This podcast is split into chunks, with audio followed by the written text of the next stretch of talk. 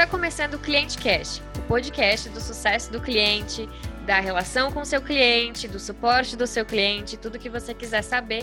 Aqui tem muito conteúdo para você. Eu sou a Robs. Estou super feliz aqui hoje puxando esse programa, muito bem acompanhada de Eduardo Tavares. Bom dia, boa tarde boa noite. Sempre um grande prazer estar aqui, bater papos muito legais, aprender bastante e levar conteúdo aí para essa galera toda que nos ouve. É isso, Edu, você acha que eu devo continuar falando oi para você que está malhando, já que as pessoas estão em casa?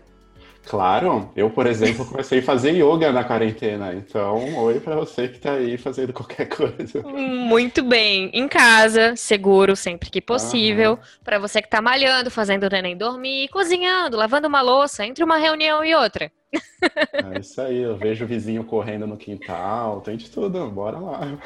Olha aí, eu, tem, tem uma pessoa que, que, que a gente já fez aqui algumas conversas com ela, que ela corre dentro do apartamento. Eu fico um pouco chocada com isso. Tem, tem de tudo. Stress fácil, né? É isso.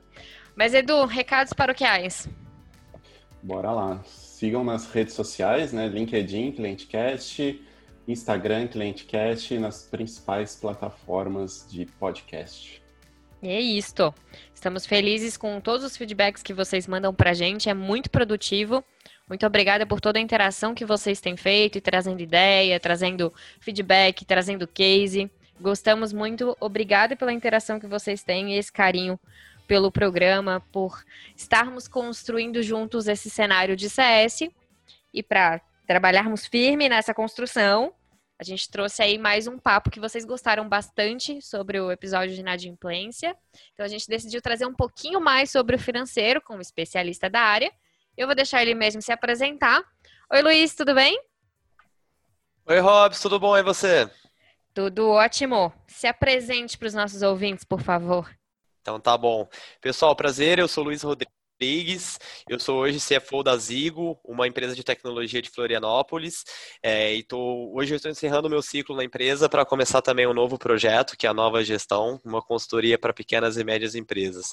E vim hoje contribuir um pouquinho aqui sobre os meus aprendizados da área financeira.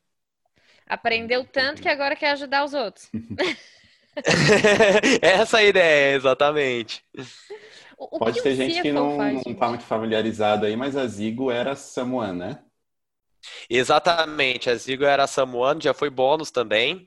É uma empresa que tem uma ferramenta de marketing para o varejo e, bom, acho que não só para mim, mas para mais de 100 pessoas a Zigo foi, inclusive para Hobbs, né, Hobbs?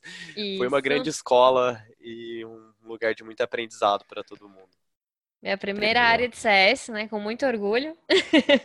Falo para todo mundo, ah, aquela empresa lá. Inclusive, foi eu que fiz. Onde tudo começou. Era tudo mato. Era tudo mato. É. Comecinho de 2016. A gente construiu bastante coisa juntos. É isso. Mas você falou CFO, essa palavra bonita aí que eu falei que no financeiro tudo é bonito. O que, o que um CFO faz? É, vamos lá, então.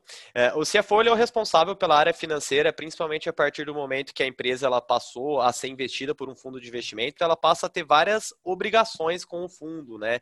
De reportar os principais números, passar os principais indicadores, para os fundos entenderem como que a estratégia da empresa está caminhando.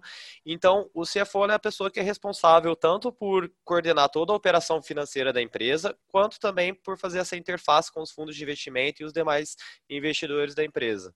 Entendi. E essa relação com o CS, ela costuma ser muito próxima? Como é que é a relação com a área? Eu tive, bom, esse foi um dos meus maiores aprendizados, eu acho, é, na minha história na Zigo. A, a gente percebeu que a área financeira e a área de, lá a gente chama de sucesso do cliente, tá, pessoal? É, mas eu aprendi que a gente tem muito a ganhar com a interação entre essas duas áreas, tá? Então, eu vejo que, assim, em algumas empresas existe até um certo conflito entre essas duas áreas, porque a gente nunca sabe, por exemplo, se é para o financeiro é, atuar junto com o sucesso do cliente na reversão de churn, ou se o, o sucesso do cliente ele deve atuar nas cobranças também. Mas é, uma coisa que eu enxergo, assim, que tem uma sinergia muito grande entre, entre essas duas áreas, e dentro da área financeira, principalmente a área de cobrança, é o contato com o cliente mesmo, né? E uma das coisas que eu acho que é muito importante trazer aqui para nós é que em todas as interações que a gente tem com o nosso cliente, é muito importante que a gente tente gerar valor para aquela pessoa, que a gente entenda qual a melhor forma de entrar em contato com essa pessoa. E a gente na área financeira aprendeu muito sobre isso com o sucesso do cliente. Então, esse seria, eu acho que o, o, primeiro ponto aqui que eu vejo de é, uma relação construtiva entre essas duas áreas. E CS, né, é, é, hoje é uma área de receita, né? Então, tem muito já falado sobre isso. É, quem quiser ouvir um pouquinho mais sobre esse tema, episódio número 20 com a Luciana Teles, ela fala bastante de CS não é um centro de custo, mas um centro de receita. Então tem muita receita girando ali, então a relação com o financeiro, querendo ou não, ela vai acontecer muito, né? Perfeito, perfeito. É, nós conduzimos vários estudos de churn, de cohorts, junto com a área de sucesso do cliente. Inclusive, os indicadores financeiros de inadimplência, eles são indicadores muito importantes de churn. É, por exemplo, a gente, é, na, na, na, no nosso modelo de cobrança, uh, geralmente os clientes que estavam inadimplentes eles tinham uma possibilidade muito maior de churn. Então o uhum. financeiro ele consegue atuar não só como financeiro operacional, mas com uma visão também analítica dos números, dos dados, ajudando a área de sucesso do cliente de CS a entender, né, os clientes que têm maior possibilidade de churnar e como qual o melhor momento para tentar reverter esse churn, né, e já começar a fazer os trabalhos relacionados a isso. Até porque a maioria das pessoas que trabalham no financeiro tem bastante facilidade com números, né? Então pode dar um suporte justamente nesse sentido aí que você falou. E, exatamente, Luiz, exatamente. Você falou sobre os investidores. É, fala um pouquinho mais sobre investidor, board, né? Empresas que têm ali conselho, tem os boards. Como que é a relação ali do financeiro? Eu não sei se o time inteiro ou mais é, empresas quando tem um CFO é, é o CFO que faz esse papel. Como que é essa relação? Perfeito, Eduardo. Então vamos lá. Uh, a partir do momento que um fundo ou qualquer outro investidor ele faz um aporte, ele faz um investimento em uma empresa, ele compra uma parte da empresa. Então ele passa a ser dono também da empresa. Então, uh, suponhamos que nós aqui, por exemplo, a gente fez um investimento em uma startup de tecnologia. Uhum. Claro que a gente vai querer saber como que está é, se comportando, como é que estão os números atualizados dessa, dessa empresa que a gente investiu. Então, os fundos, eles querem entender como que estão as projeções de receita, não só as projeções, mas os realizados também, né? Então, de receita, de custos, de churn, é, e geralmente, quando o, a empresa tem o primeiro investimento de um fundo, ela contrata um gestor financeiro que vai ser responsável, no caso o CFO, que vai ser responsável é, por primeiro, montar todos esses controles, né, para que a empresa ela tenha todos os indicadores necessários para entender é, se a estratégia dela está dando certo ou não. Então, isso é uma uhum. coisa muito importante para trazer aqui também, né, sobre a área financeira, que o objetivo final das contas da gente ter aquele dashboard com mais de 100 indicadores não é só a gente olhar para aqueles números uh, e ver o que e, e, ver se um número está bom ou não. É a uhum. gente entender se a estratégia da empresa está dando certo. Então, através desses números, a gente pode falar, tá, mas espera aí, o nosso churn está muito alto. Então, o que está acontecendo que a gente está tendo um churn alto? O que, que a gente pode fazer para melhorar? E o mais importante de tudo, a nossa estratégia está dando certo ou não? A gente precisa mudar a uhum. estratégia? Uhum. Então, tá então através desses números... Né? Exatamente, é muito importante, inclusive, que o CFO, que é a pessoa responsável pela área financeira, ela faça parte do planejamento estratégico da empresa e ela entenda muito a fundo, não só a área financeira, mas todas as demais áreas da empresa. Por isso, uhum. daí, de novo, a importância da, da relação também da área de sucesso do cliente com o financeiro. Legal. E você falou aí de métricas, indicadores, né? Os dashboards que tem ali, os units econômicos, coisa pra caramba. Quais são as principais, uhum. assim, que são meio compartilhadas entre financeiro e CS? O churn, que já citou, né? E acho que todo mundo aí tá pensando, mas quais mais? Uhum. Exatamente. Então, a primeira delas, sem dúvida, é o churn. E quando a gente fala de churn, é muito importante que a gente entenda esse churn a fundo, né?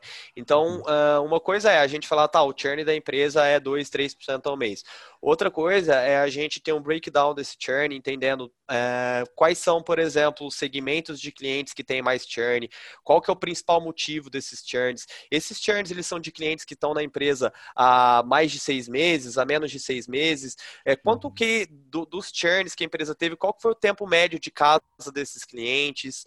É, a gente poderia fazer uma análise de churns por consultor também. E uh, então, quanto mais a gente aprofundar nesse estudo de churn, a gente vai ter vários indicadores uh, relacionados a isso que vão nos dizer não só a, a questão da saúde da receita, mas a gente tem até uma questão de product market fit que pode estar uhum. relacionada a isso, né? Quando a gente tem Sim. churns muito precoces, por exemplo. Então, o cohort é uma análise que ajuda bastante, é, ainda com relação ao churn.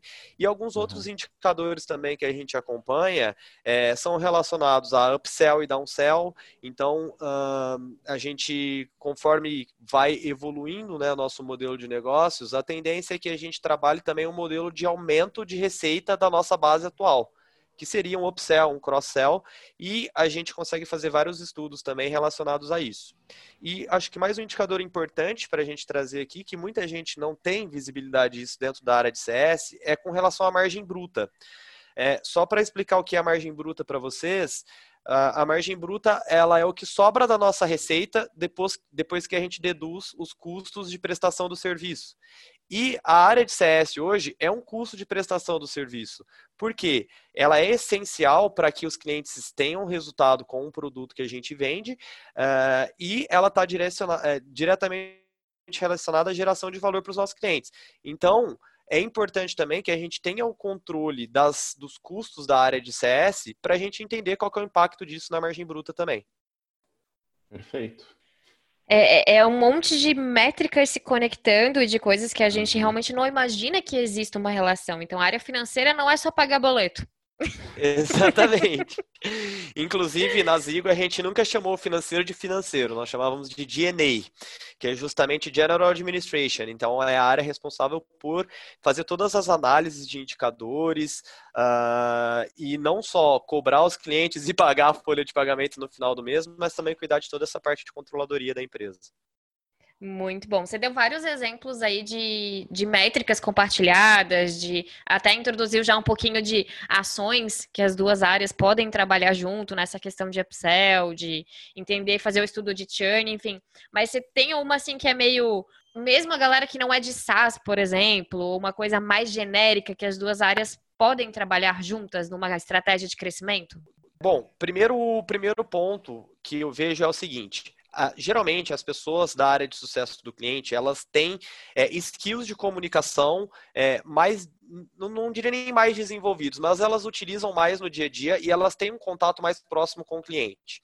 Então, consequentemente, elas sabem qual é a melhor forma de entrar em contato com aquele cliente, é, elas já têm um pouco mais de empatia é, já desenvolvida, né? Ou até um pouco mais natural da pessoa, e geralmente no financeiro as pessoas têm um pouco mais de dificuldade com isso. Então, uma coisa que acrescentou muito para nós foi essa interação da área de CS com o financeiro, é, no sentido de treinar as pessoas do financeiro e desenvolver esses skills que eu falei aqui para que as pessoas do financeiro elas estejam bem preparadas para, é, em todas as interações que ela tem, que as pessoas do financeiro têm com os nossos clientes hoje. Que isso, é, na minha visão, é de suma importância.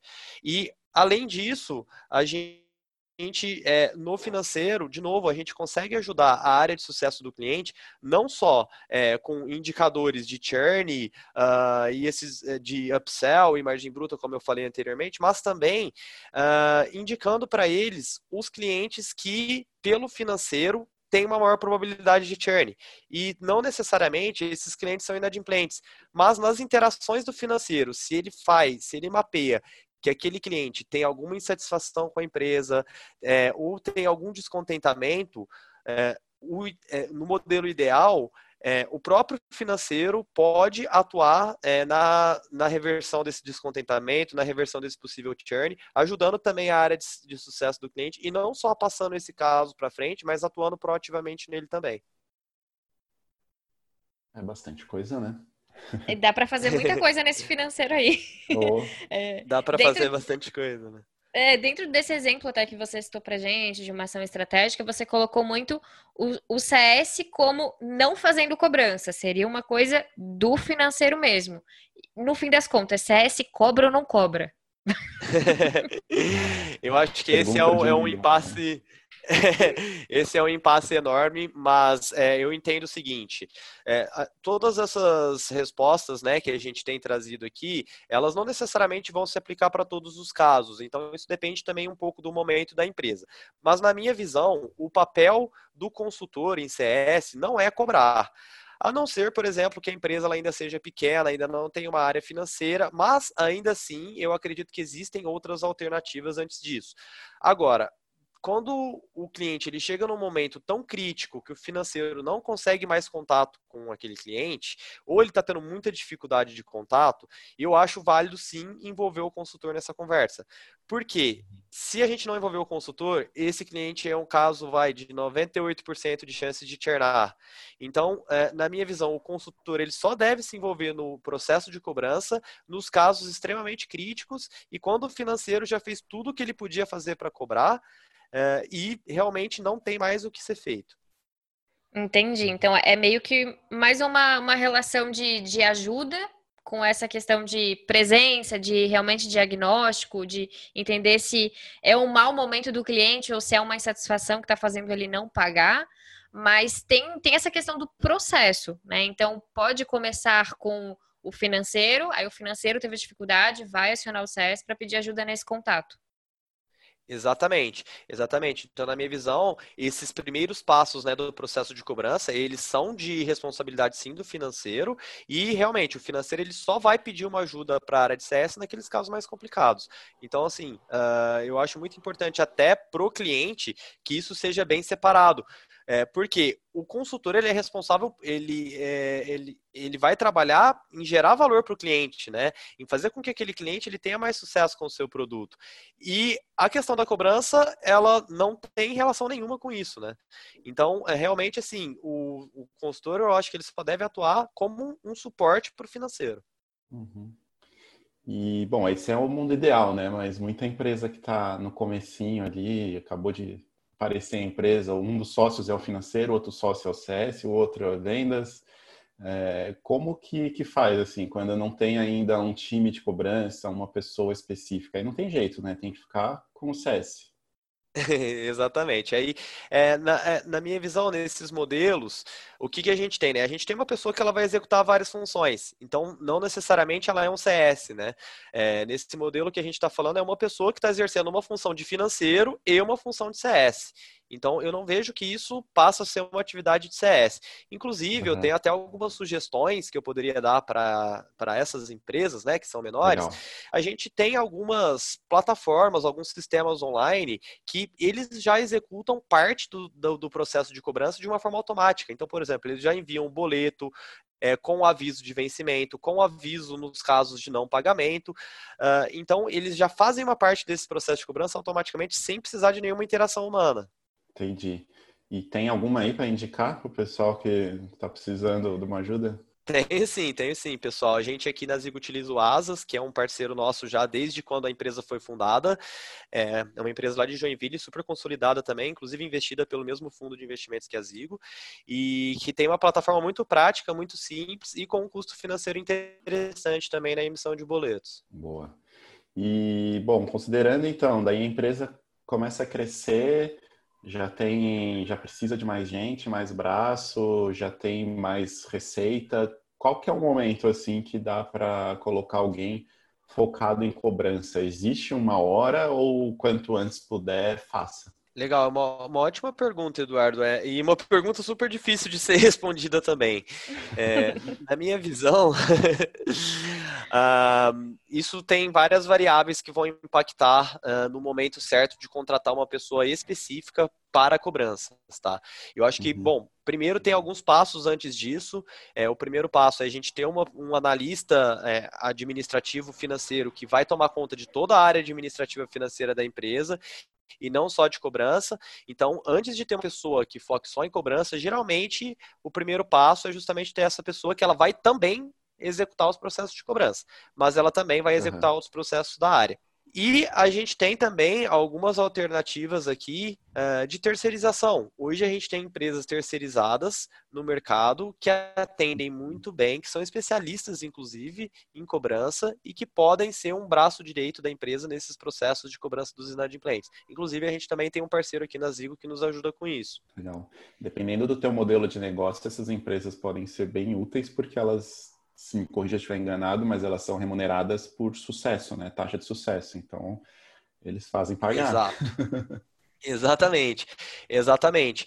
Então, é, eu acredito que para a gente entender o melhor momento para se contratar uma pessoa que vai ficar responsável 100% pelas cobranças, a gente precisa levar em consideração, primeiro, né, os valores que a gente tem hoje de inadimplência, quantos clientes, qual que é o ticket médio desses clientes, qual que é o valor total que está em atraso, qual que é o percentual de inadimplência que a gente tem com relação ao que a gente tem faturado, é, como é que a gente, como é que é o nosso modelo hoje de cobranças, é via boleto, é via cartão, Uh, os, os, nossos clientes eles têm um financeiro responsável pelo pagamento das contas ou não.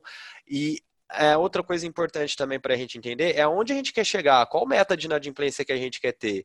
Né? Porque assim, a inadimplência ele é um dinheiro que a gente está deixando na mesa. Então, uhum. a partir do momento que a gente contrata uma pessoa é, que vai ficar exclusivamente fazendo cobranças, o que, que a gente vai ter provavelmente? A gente vai ter um ganho da inadimplência. Então a gente pode fazer uma projeção comparando quanto essa pessoa vai custar para a empresa e qual vai ser o ganho de inadimplência que a gente vai ter. É, e aí, no momento em que essa conta fechar, faz sentido a gente contratar uma pessoa responsável só por cobrança. Boa. Uma estratégia financeira para o financeiro, muito boa. é bem isso aí.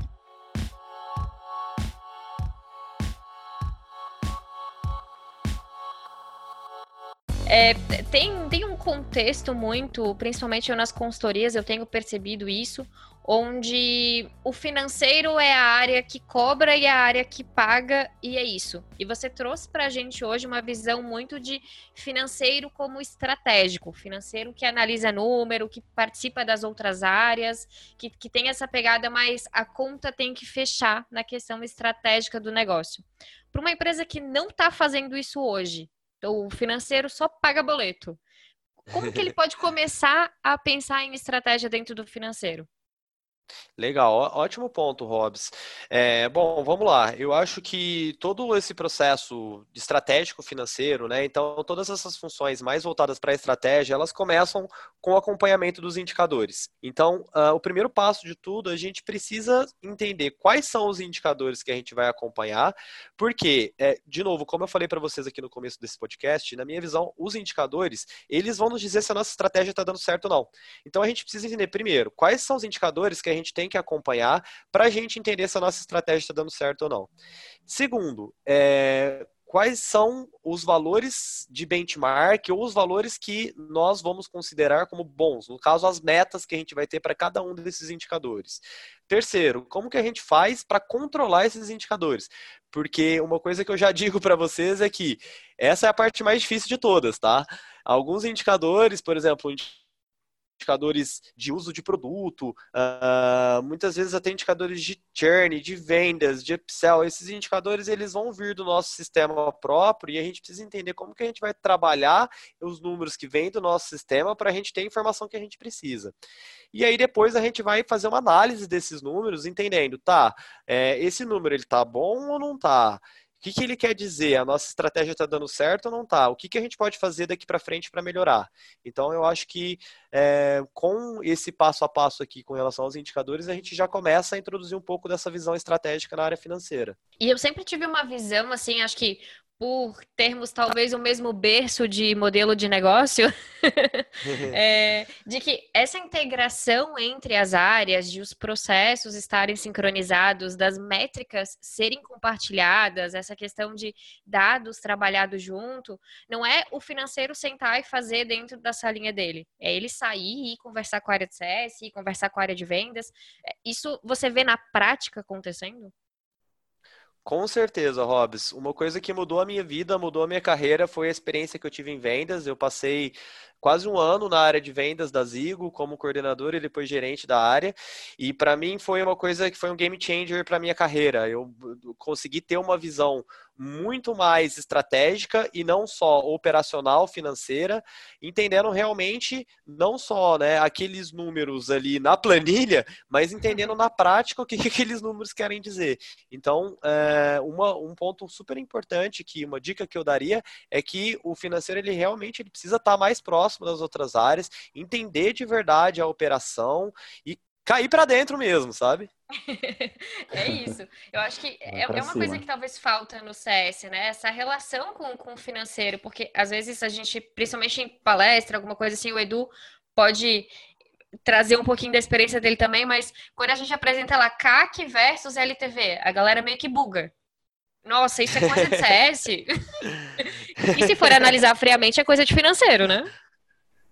É, sim, mas a área de CS ela tem um papel fundamental também, né? Então, por exemplo, na nossa, na nossa maior escola de todas, né, a Zigo, a gente sempre teve uma cultura de transparência e é, mostrando esses números para as pessoas, mas não só mostrando os números, mas mostrando o, a, a importância de cada uma das áreas e o impacto de cada uma das áreas nesses números.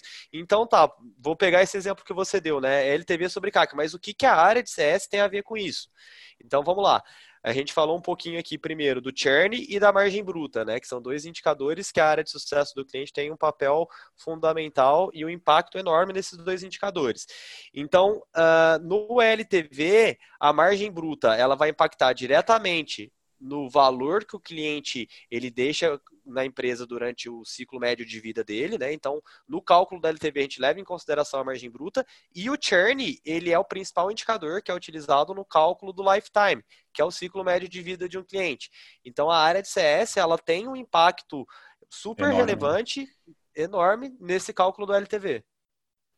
E no CAC também, área de CS, entendendo o perfil do cliente, que ele engaja mais, que tem mais sucesso, pode retroalimentar ali o marketing, ajudar a trazer clientes melhores, mais alinhados, que também vai impactar no CAC, né? Às vezes o pessoal, ah, eu tô no CS, CAC é coisa de marketing. Não, é muito com você. E, Perfeito, Luiz, concordo 100%, ah, Eduardo. Uma pergunta de momento, assim, espero que rapidamente ela fique sem sentido, mas é, vamos tirar é, única e exclusivamente o momento que a gente está passando hoje, que é uma grande crise mundial.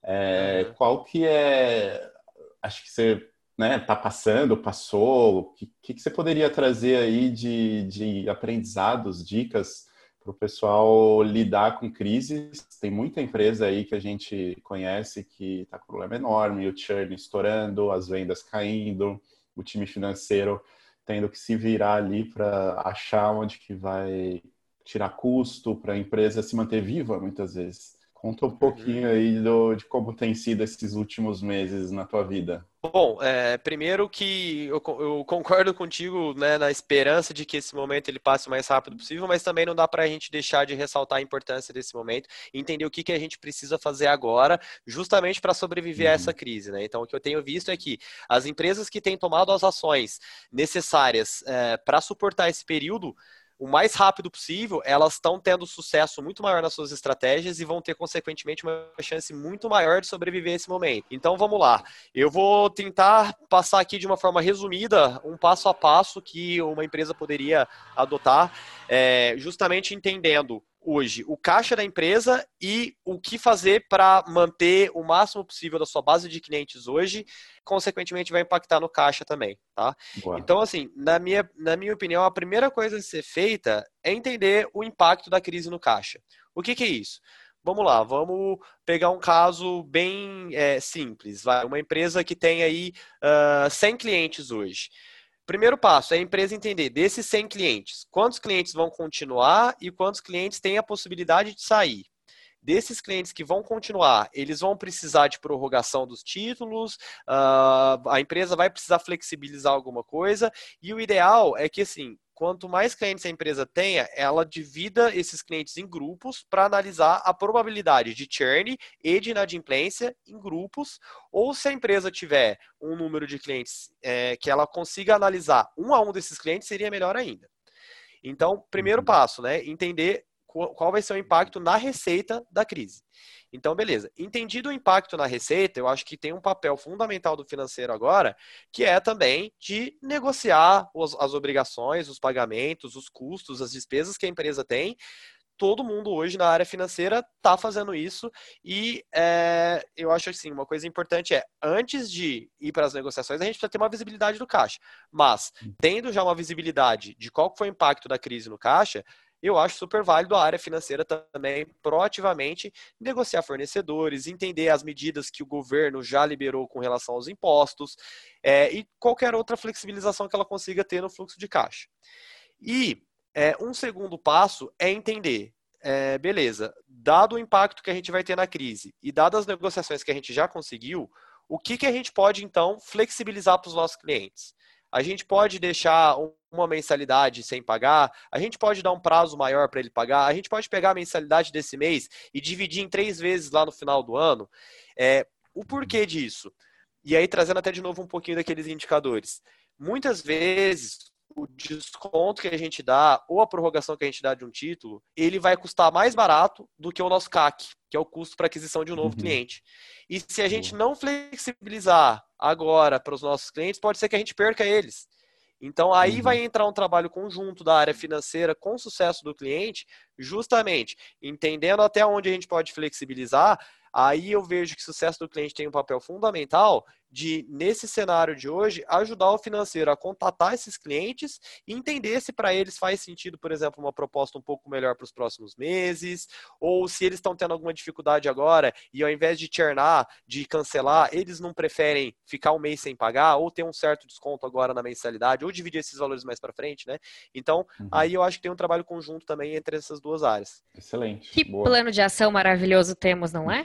Vou pegar, eu estava aqui com papel e caneta, vou pegar agora, vou fazer uma análise financeira, vou ligar para os meus clientes, sabendo até onde eu posso ir. Olha que maravilha.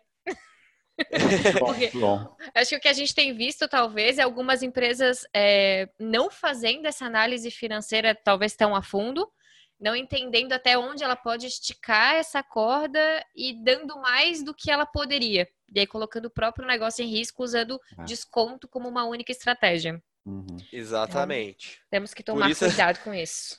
Isso aí, por isso que eu comecei ali pro primeiro passo a gente entender justamente o nosso cenário, para não dar um tiro no pé, né? Exatamente. Bom, nosso papo até aqui foi excelente. Agora vamos para as dicas? Partiu.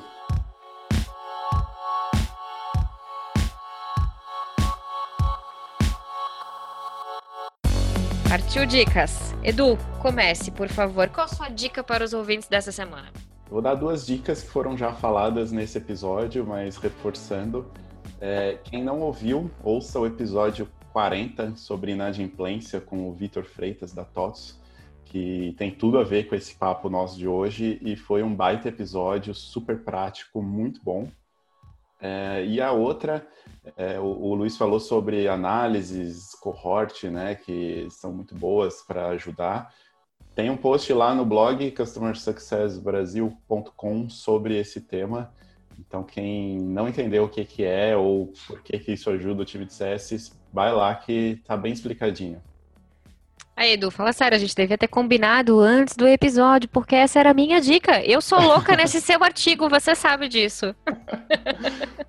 Esse, é que a gente combinou artigo... antes, mas essa não tava, essa surgiu aqui, ó. É, pô, sacanagem isso. Agora eu vou ter que pensar em outra dica. Luiz, sua dica pra gente.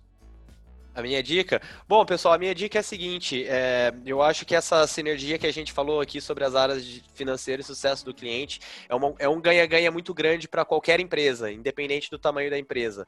Inclusive, uma coisa que a gente aprendeu ali na, na Samuan na época, né, Robs, é que um mais um Sim. às vezes é maior que dois, né? Então, se a gente conseguir fazer um trabalho legal conjunto entre essas duas áreas, vai ser um ganha-ganha com certeza para todo mundo. Olha aí, uma, uma, uma dica calorosa. Bom, como o Edu roubou minha dica, eu vou ter que dar uma dica de eventos, voltando à minha natureza, para você que ouve esse podcast desde o começo, Boa. lá dos primórdios dos nossos 40 episódios atrás, eu sempre dava uma dica de evento. Estou em abstinência de aeroporto? Estou. De evento, não, porque temos vários eventos online rolando Então você que não tá ligado ainda nisso, né? Começa aí colocar na agenda os eventos online que acontecem, as lives. Então tem, tem os dois modelos. Tem os que são gravados antes e vão pro ar depois, e tem as lives. É só ficar atento no seu Instagram que sempre aparece alguma coisa por lá. Mas com relação ao evento, eu quero falar especificamente sobre o TDC. Eu sempre falo aqui do TDC, porque eu sou uma das organizadoras da trilha de CS. E esse ano o TDC Floripa, ele vai ser online. Então, você que não está em Floripa, vai poder acompanhar. Tanto a trilha de CS quanto as outras trilhas de Agile, de internet das coisas, de as, as de dev propriamente ditas, as de código e etc., também estão lá. então Boa. é só se programar aí para em junho participar do evento. As inscrições já estão abertas no site do TDC mesmo. Ou é só dica. seguir a Robs no Instagram que ela tá participando de todos os eventos. Cada dia ela tá palestrando em um. Ah, eu preciso curar minha abstinência, gente. Esse negócio de ficar em casa, né? Saudade de perder um voo. É isso aí. Mas, uma Luiz, mala, né? Perder uma mala. não, perder uma, uma mala não sinto saudades. Não. Luiz, muito obrigada pela sua participação. Eu acho que deu uma luz aí pra galera que estava usando o financeiro só para pagar boleto. É muito mais do que isso. Fiquei muito feliz mesmo. Obrigada. Subutilizando essa mão de obra maravilhosa aí. Show de bola, pessoal. Eu que agradeço a oportunidade. Foi um prazer participar aqui do ClientCast. Boa. E a galera pode te seguir no LinkedIn? Você vai responder as pessoas? Com certeza. Eu Depois prometo dessa, que nunca mais vou deixar alguém no vácuo como eu deixei a Robs. Boa, galera. Te acha lá no LinkedIn fácil? Como é que tá o seu acesso lá? Sim, Luiz Felipe Rodrigues. Tá Boa. bem fácil. Não tem erro. Então, gente, obrigada por vocês terem ouvido até aqui e até uma próxima. Valeu, um abraço. Valeu, pessoal.